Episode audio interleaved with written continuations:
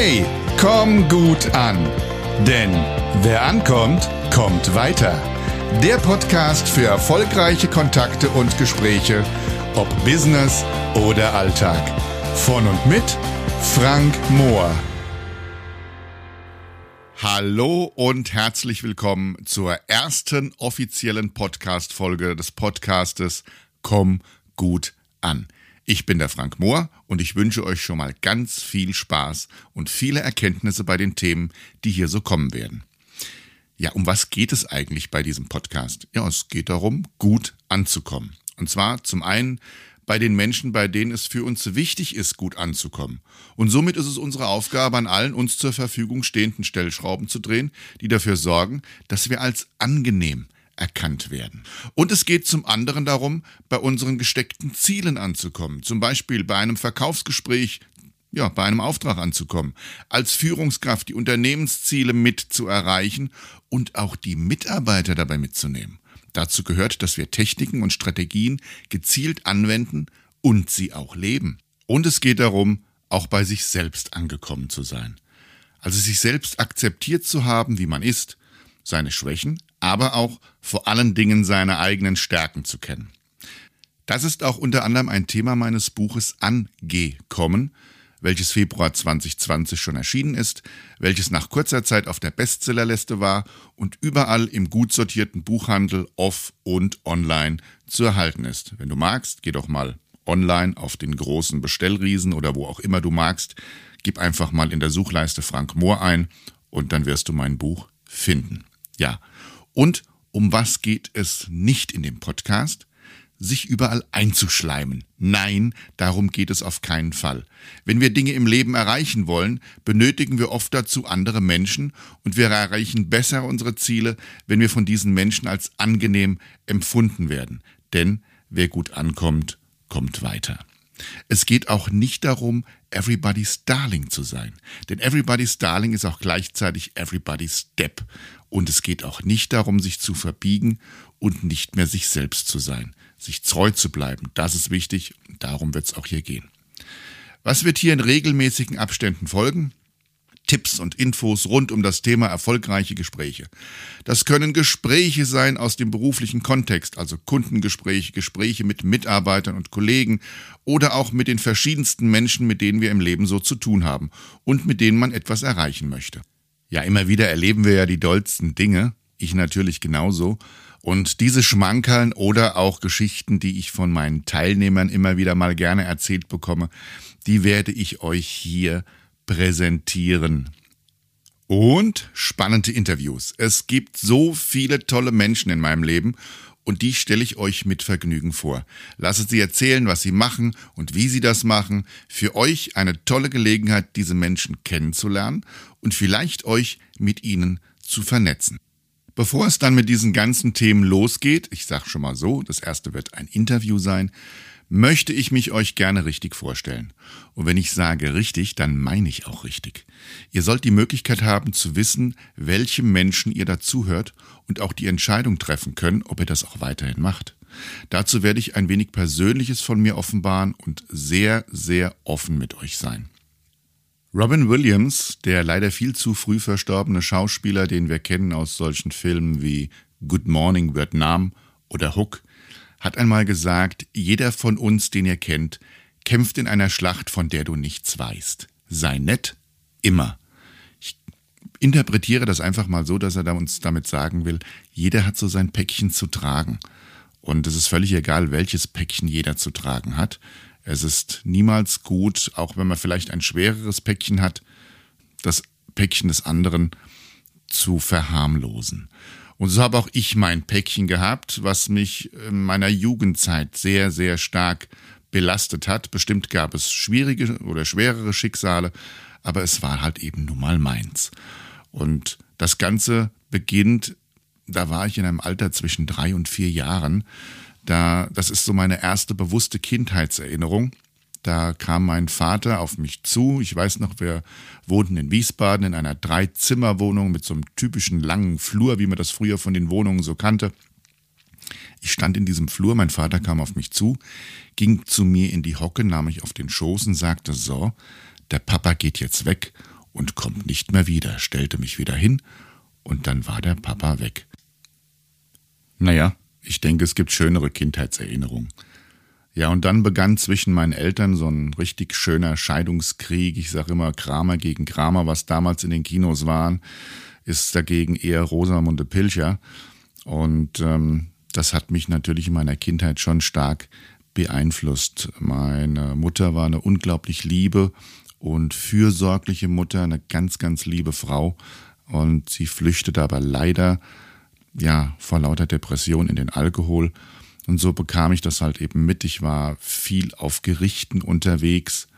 Und ähm, ja, so fing ich natürlich auch an, Angst zu bekommen. Mensch, ähm, jetzt verliere ich, habe ich den Vater verloren, vielleicht verliere ich die Mutter auch noch und ich möchte jede Zeit mit ihr haben. Und so fing ich halt eben an, Krankheiten zu simulieren, zu sagen, nee, ich kann heute nicht in die Schule, ich habe Kopfweh und was nicht alles. Und ja, meine Mutter ließ das auch dann durchgehen. Und so war ich eben viel zu Hause, hatte Zeit mit ihr, konnte lesen, spielen, ja, natürlich ganz, ganz wichtig. Und das hatte sich natürlich dann auch so viele Fehltage. Irgendwie macht es dann auch Spaß, mal zu Hause zu sein. Und Schule war damals irgendwie nicht so von Interesse bei mir. Und so ging das natürlich auch weiter. Und so waren dann irgendwann im Laufe meines Schullebens das Kleinste, was ich so hatte, pro Halbjahr 20 Fehltage. Naja, und so kam ich eben auf die Hauptschule, wurstelte mich so durch. Ich war unmotiviert, aber allerdings auch nicht doof. Und so nahm ich immer kurz vor den Arbeiten, ging ich dann in den Unterricht, nahm das Wichtigste mit und ähm, dümpelte dann, was meine Noten und Zeugnisse angehen, immer so im Mittelfeld zwischen drei und vier. Das war damals für mich in Ordnung. Damals. Es wundert mich wirklich heute noch, dass ich nur einmal eine Klasse wiederholen musste aber bitte versteh mich richtig. Ich hatte an vielen Dingen Interesse. Naturwissenschaften, Allgemeinbildung, Wissenswertes aus aller Welt. Sogar die Bibel hat mich interessiert, aber eben nun mal nicht Mathe, Erdkunde, Sozialkunde oder Politik, Schule überhaupt und auch das Schulleben. Naja, und so war es halt eben auch, dass ich es dann auch versäumte, mir eine Lehrstelle zu besorgen. Und das war auch so der Zeitpunkt, wo die Eltern meiner Spielkameraden, die ich so in der Straße hatte, deren Kinder halt eben auch gute Noten nach Hause brachten, anfingen zu tuscheln, so nach dem Motto, je, oh je, was soll aus dem Bub mal werden? Hoffentlich gibt's später noch genügend Flaschepfand zum Sammeln. Ja, so war das dann tatsächlich. Ähm, und natürlich auch, naja, gucken Sie mal, die Frau, die trinkt auch. Ja, das, das kann ja nichts werden. Ja, Thema Lehrstelle habe ich dann halt eben vergeigt und mein Lehrer, der liebe Herr Bayer, sorgte dann dafür, das war wirklich ein patenter Mann, dass ich mich bei der Berufsfachschule anmeldete und so machte ich dann auch die mittlere Reife. Allerdings auch absolut im Mittelmaß. Ich habe mich da wirklich durchgeboxt. Natürlich bei so vielen Fehltagen fehlte mir halt eben auch das gewisse Wissen. Ich habe es dann tatsächlich geschafft, mir eine Lehrstelle zu besorgen und ich weiß das noch wie heute. Ich habe 26 Bewerbungen geschrieben und damals, ich wollte ins Handwerk, war es noch nicht so wie heute, dass die Handwerksbetriebe den ja, Auszubildenden hinterherlaufen, weil einfach keiner mehr ins Handwerk will, sondern damals musste man sich noch richtig bewerben. 26 Bewerbungen, ich hatte vier Einladungen und eine Zusage. Na, kein Wunder mit dem, was ich im Zeugnis stehen hatte. Mein absolutes Glück, ich kam an den Elektromeister Werner Gutte. Und der Werner Gutte, das Unternehmen saß in Wiesbaden, aber das Unternehmen arbeitete als Subunternehmen für die Glaswerke Schott in Mainz. Und äh, da gab es ganz, ganz viele unterschiedliche Sachen zu tun.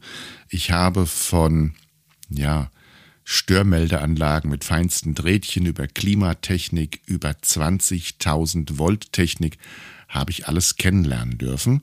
Und das Gute war, diesen Mann, den konnte man alles fragen. Und wenn er dir erklärt hat, dann hat er bei dir Bilder im Kopf erzeugt. Und dieser Mann hat mir wieder den Spaß am Lernen vermittelt. Und so nach dem ersten Lehrjahr, da hat es bei mir so richtig Klack gemacht. Dann habe ich mich wirklich auf die Pobacken gesetzt, habe gelernt, habe meinen Gesellen gemacht, meinen Gesellenbrief und Direkt mit Abschluss des Gesellenbriefes habe ich mich angemeldet für den Meisterkurs. Ich musste dann zwei Jahre warten, weil das ist die Sperrzeit, die man hat. Und dann habe ich angefangen, habe diesen Meisterkurs in ja, der schnellsten Zeit, wie es geht, gemacht und war dann damals einer der jüngsten Meister für Elektrotechnik Hessens nach IHK. Ja, und da ich damals schon einen eigenen Haushalt hatte, also ich hatte schon eine eigene Wohnung, ich war zu Hause ausgezogen, musste ich natürlich meinen Lebensunterhalt bestreiten und so habe ich das Ganze über Abendschule gemacht. Und da dachte ich mir, wenn ich mich doch schon zwei Jahre aktiv vom Freundeskreis verabschiedet habe mit Abendschule, weil man hat dann tatsächlich nicht mehr wirklich so viel Zeit, dann kannst du das auch noch ein bisschen weiter betreiben. Und habe mich angemeldet für ein betriebswirtschaftliches Studium und habe dann noch meinen Betriebswirt gemacht mitten in der Zeit meines Meisters hatte ich dann das große Glück, ja, manchmal muss man einfach das Glück haben, dass man an die richtigen Personen kommt oder zum richtigen Zeitpunkt an der richtigen Stelle ist, aber dann auch handelt und sich entscheidet, hatte ich die Möglichkeit für den Einstieg in die Medizintechnik. Dort bekam ich ebenfalls nochmal eine Ausbildung als Medizintechniker und dürfte zwei große Unternehmen erleben, bei denen ich angestellt war. Und ich habe so eine klassische Laufbahn hinter mir. Servicetechniker für Medizinprodukte, Vertrieb Medizingeräte und Teamleiter für Vertrieb. Ja, gar nicht schlecht für einen, wo sie gesagt haben, der sammelt später mal vielleicht Flaschen.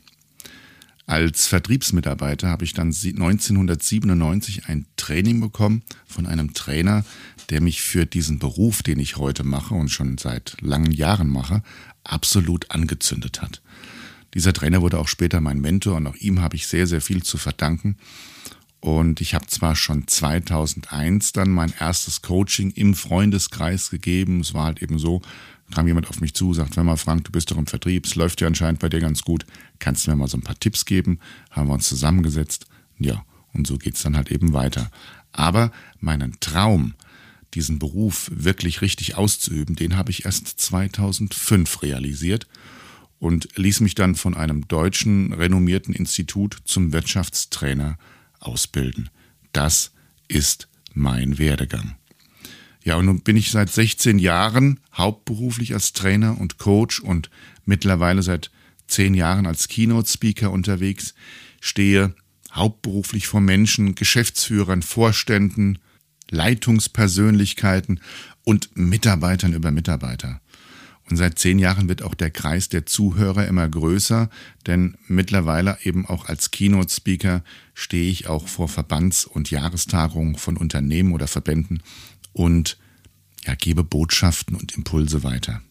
Ja, was möchte ich euch mit dieser meiner Geschichte mitgeben? Jeder hat so sein Päckchen zu tragen und viele sind bestimmt schwerer gewesen als meines. Und wenn ich dann heute zurückblicke und mit traurigen Augen auf den Jungen schaue von damals, dann zwinkert er mich an und sagt, schau, was du geschafft hast. Ist doch in Ordnung. Manchmal brauchen wir Menschen, die uns einen Schubs in die richtige Richtung geben. Und wir müssen mehr an uns glauben und Möglichkeiten erkennen und handeln. Handeln ist einfach so wichtig. Vollgas geben, wenn es notwendig ist. Mal rollen lassen, wenn, wenn wir Energie schonen können. Und, wenn es möglich ist, Energie tanken, wenn es nötig ist. So, nun weißt du, wer ich bin und wie ich hierher gekommen bin und warum ich diesen Podcast mache. Und jetzt die Frage an dich. Bist du weiter dabei? Ich freue mich auf dich. Bis zum nächsten Mal, dein Frank.